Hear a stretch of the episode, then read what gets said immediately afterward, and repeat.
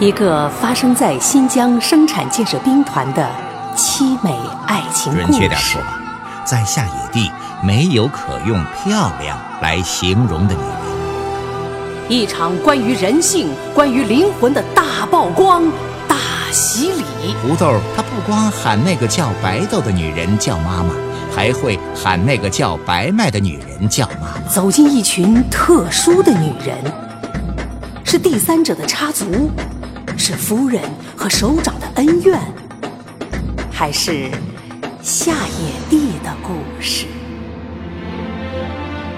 中国文学年度进步最快的作家董立博力作《白豆白麦》，为您讲述西部垦荒背景下女性婚恋悲剧和人性的美丽。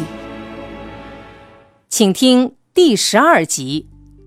吃过面条，白豆离开了翠莲家。出门时，白豆啊没有忘记红鸡蛋，只拿了两个，打算呢一个给老胡，一个给老杨。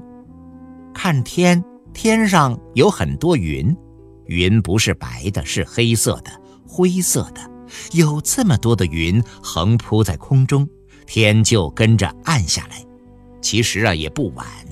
太阳不过刚落山，平常这个时辰，远处的雪山都能看得见。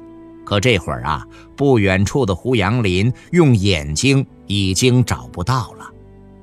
阴得这么厉害，也不一定会下雨。下野地很少下雨，一年里啊下不了几回。大家从不用雨伞，也没有雨衣。下雨时像过节，好多人呐故意跑到雨里让雨淋个透。人呢也和树和草一样，也喜欢让雨滋润。正是雨水少了，才有了沙漠，有了戈壁滩。天阴，黑得快，黑得早，黑得厉害。走出六队没走多远，路就变得模糊不清了。好在走惯了。走熟了，就是闭着眼走，白豆啊也不会走到路外面去。天再黑，不影响白豆回到五队的屋子里。其实啊，这样的天走路还挺好，吹来的风是凉的，走路不会出汗。要是再能下点小雨更好了。雨呢，会让空气先湿，让脚下的灰尘不再扬起来。天阴。不会让白豆的心也跟着阴，天黑也不会让白豆不高兴。走在土路上的白豆觉得比走在大太阳下面要轻快许多。白豆不由得哼起了在老家就会唱的一段京戏：苏三离开了洪洞县，将身来到大街前。嗨，走夜路的人呐，总是会想法儿。弄出点声响来，一阵清香飘过来，一闻白豆就闻出来了，这是青玉米的味儿啊！什么东西都有自己的味道，人是这样，庄稼也是这样。玉米的味儿比小麦和谷子的味儿，甜味儿要重一些。又到玉米地了，闻到玉米杆的香甜。白豆站下来，真想到玉米地里去折几根。可到底不是白天，钻到玉米地里找没有结玉米棒子的玉米杆有点难。天这么黑，就算了吧，下次路过再说。白豆啊，打算转过身继续赶路。可不知为什么，白豆看着路边的那块玉米地，想把身子转过来。身子一直啊不肯转过来，不是白豆不肯转过身啊，因为此时一个黑影正从玉米地那边朝土路这边移过来。这黑影啊，不是一头驴，也不是一只狗，更不是一只狼，黑影是一个人。白豆一眼就看出了黑影是一个人，因为黑影啊只有两条腿。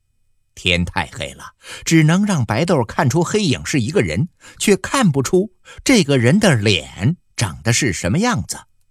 黑影是人，白豆也是人，都是人，按说白豆啊不用害怕的。但实际上，在这个世界上，让人真正害怕的，倒不是那些四条腿的野兽。真正让野兽害死的人呐，远比让人害死的人少得多，少得多。这个时候，白豆倒真希望那黑影啊有四条腿。谁？那黑影啊不回答。你是谁？这黑影还是不回答。黑影朝白豆走了过来。黑影是个人。这个人呢，也长了嘴，嘴是用来说话的。可这个人不说话，这个人是故意的，一定是有什么事儿让这个人不想说话，或者说是不敢说话。当一个人想好了要做一件什么事儿啊，并开始去做，这个人往往就不说话了。这个人想做什么事儿呢？白豆想不出来。可是白豆知道，这个人朝他走过来，一定不是给他送甜玉米杆儿和青玉米棒子的。黑影又高又大，这是个男人的黑影。黑影看白豆也是个黑影，只是这个黑影又小又矮。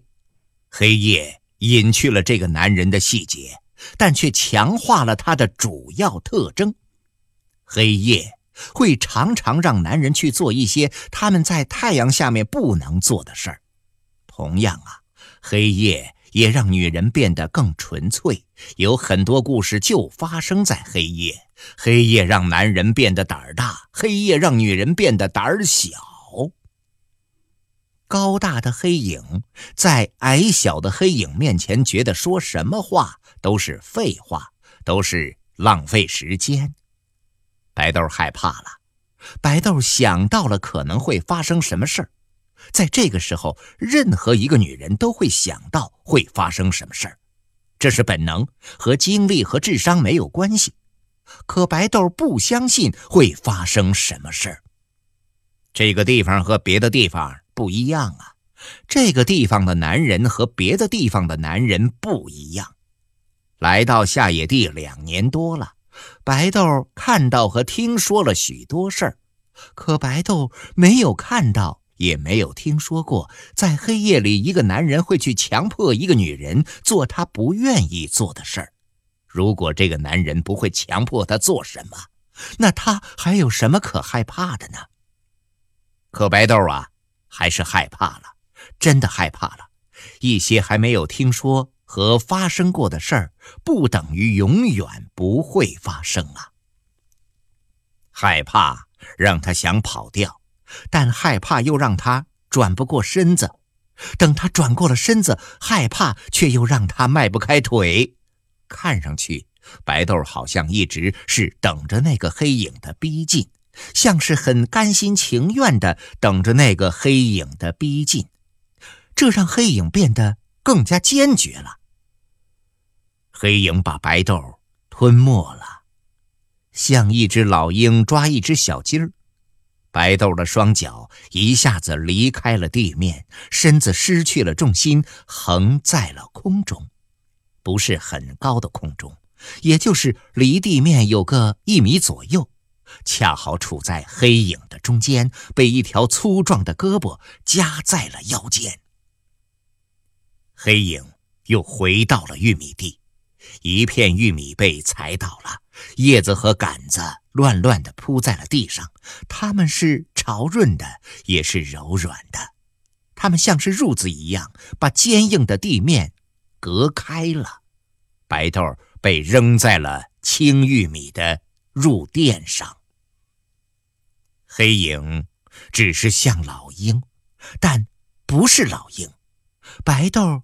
也只是像小鸡儿，却不是小鸡儿。黑影是个男人，白豆是个女人。老鹰捉到了小鸡，一定要把小鸡儿吃掉。黑影捉了白豆，也想把白豆吃掉。他现在很饿，比一只老鹰还要饿，但他不会像老鹰吃小鸡儿一样的吃白豆。他吃白豆。用的是和老鹰完全不同的一种方式。您正在收听的是新疆本土作家董立博的广播小说《白豆白麦》，为您讲述发生在下野地的爱情悲剧。欢迎继续收听。黑影要做的事儿啊，其实也不是什么大不了的事儿，只要是男人都会做这样的事，而且就在这个夜晚，就在此时。不知道天下的男人有多少正在和女人做着同样的一件事儿。白豆遇到的事儿啊，也正是这样的一件事情。只要是女人，早晚都会遇到这样的事儿，让男人在自己身上做一件事情。其实这正是每一个女人骨子里希望的。但世界上的事儿啊，就是这么怪。一件看起来从形式到内容都完全相同的事儿，只是因为变换了地点、时间以及当事人的身份和心情，这件事的性质就有了根本的不同。尤其是发生在男人和女人之间的事儿。老鹰吃小鸡儿，会先把小鸡身上的毛啄去；男人把白豆的衣服从白豆身上剥了去。黑暗中，白豆的身体像玉一样泛出了光亮，可白豆并不想这样展示自己的美丽。他在玉米杆上滚来滚去，努力在躲开着什么，可他什么也躲不开。黑影在他的上方晃动着，并不时朝他压下来。四周站立着无数颗玉米，可他们呢，只能眼睁睁看着，一点办法也没有。白豆又喊又叫，好像想把什么东西喊来，再把什么东西吓跑。没有人听到他喊叫，只有玉米听到了。听到也是白听到了。玉米管不了人的事儿，玉米只能挥动着手臂表示抗议，而帮不了白豆的忙。这会儿啊，只能是一个黑影，一个男人说了算了。女人一生下来，就有一个永远无法愈合的伤口，这个伤口啊，不管什么时候都是女人的要害处，他常常会把一个女人置于死地。几乎不用谁来告诉女人，女人就明白那个伤口的重要性。为了保护着这个伤口不受破坏，女人呐总是那样提心吊胆、小心翼翼。同时发现有遭受破坏的危险时，又会变得刚烈无比，甚至不惜以命相拼。白豆也不会例外，伸拳又蹬腿，又撕又抓又咬，只有一个目的：不让黑影贴近身子。贴近不了他的身子，黑影就不能碰到他的要害处。黑影啊，显然恼火了。挥起拳头砸在了白豆的头上，带着火气的拳头比石头还硬，没有把白豆的头砸碎，那就是白豆的幸运了。白豆的头没有碎，可他的头不听使唤了，头不听话，手和脚也不听话了，他们成了摆设，不再按照白豆的想法去抵抗黑影的入侵了。黑影。开始在白豆的身体上横行霸道，白豆失手了，那道天然的伤口终于被撕开了。白豆一声惨叫，死了过去。那天晚上，在城里的白麦怎么也睡不着，就坐起来给白豆写信。白麦呀，不再是原来的那个白麦了。现在他写起信来顺手多了，在信上也可以说更多的话了。白麦在信上说：“也没有什么事儿，就是想跟你说说话。老罗去北京开会去了，要半个月才能回来。吃过饭，两个孩子被保姆带到另外一间房子去了。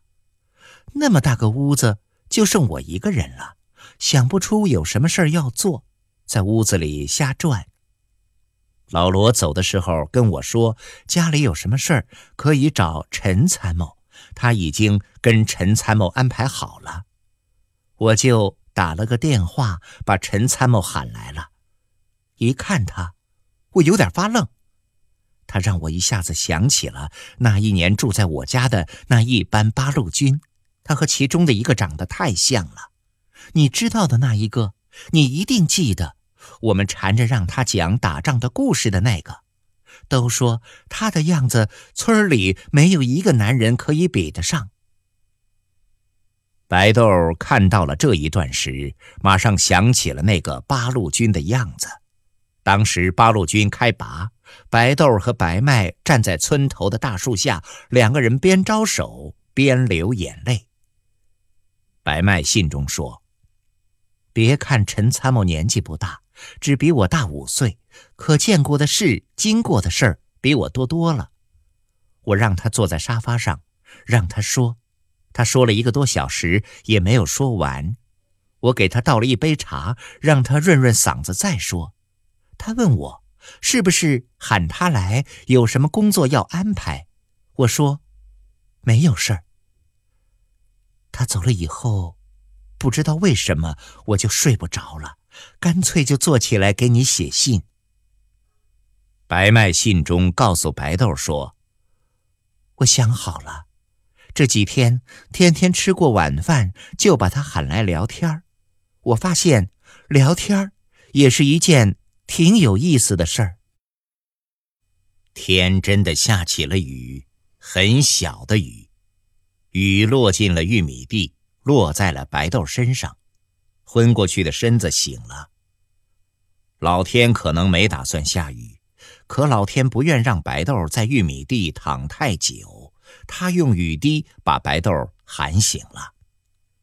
醒过来的白豆在小雨中一动不动地躺了好久。雨不下了，白豆坐起来，慢慢地穿起被撕破的衣服。他想站起来。可没能一下子站起来，摔倒了几回才站了起来。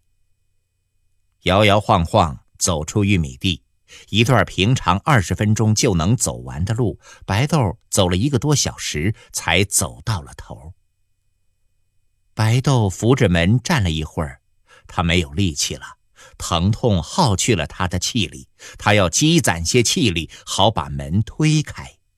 可还是无法用一只手把门推开，只得用整个身子去推那扇很薄的门。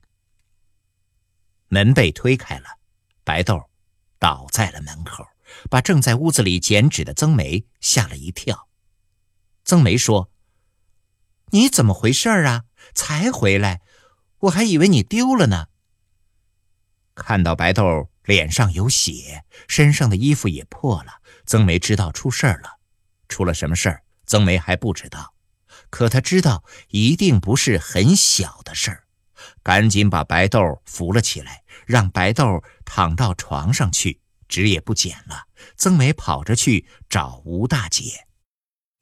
吴大姐来了，一看白豆的样子，吴大姐什么也没有问，问也是白问，白豆人像傻了一样。眼睛大睁着，身子却死了一样。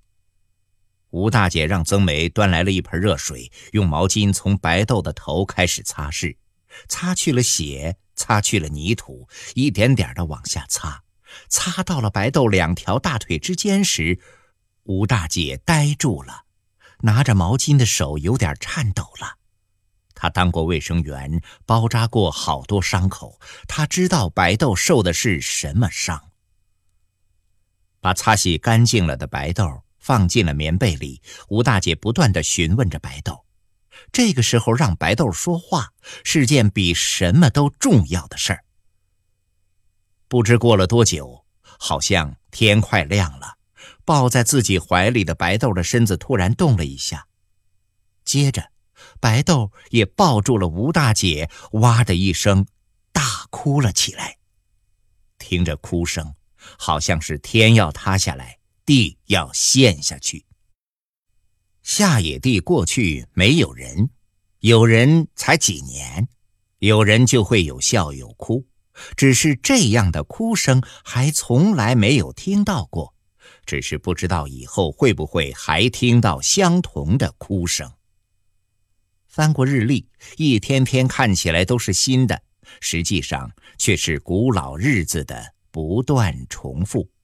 日子重复了，也就会有好多故事跟着重复，不同的只是故事的主人换了样子和名字。